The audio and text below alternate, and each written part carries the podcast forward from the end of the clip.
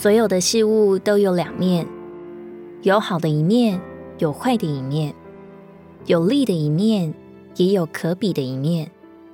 如果我们懂得取舍，学会欣赏，则满眼尽是美善。因为神所造的一切都是美好的，与人相处何尝不是这样？所谓人之长补己之短，就是说要懂得欣赏。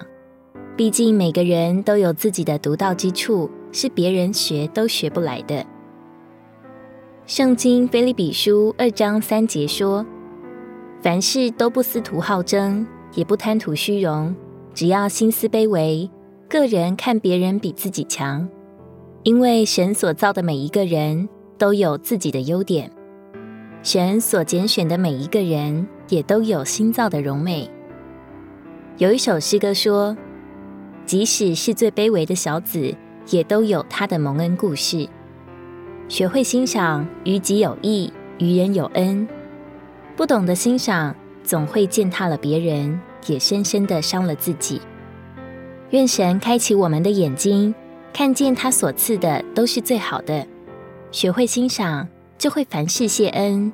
这实在是一条蒙祝福的路。如果你喜欢我们的影片，欢迎在下方留言、按赞，并将影片分享出去哦。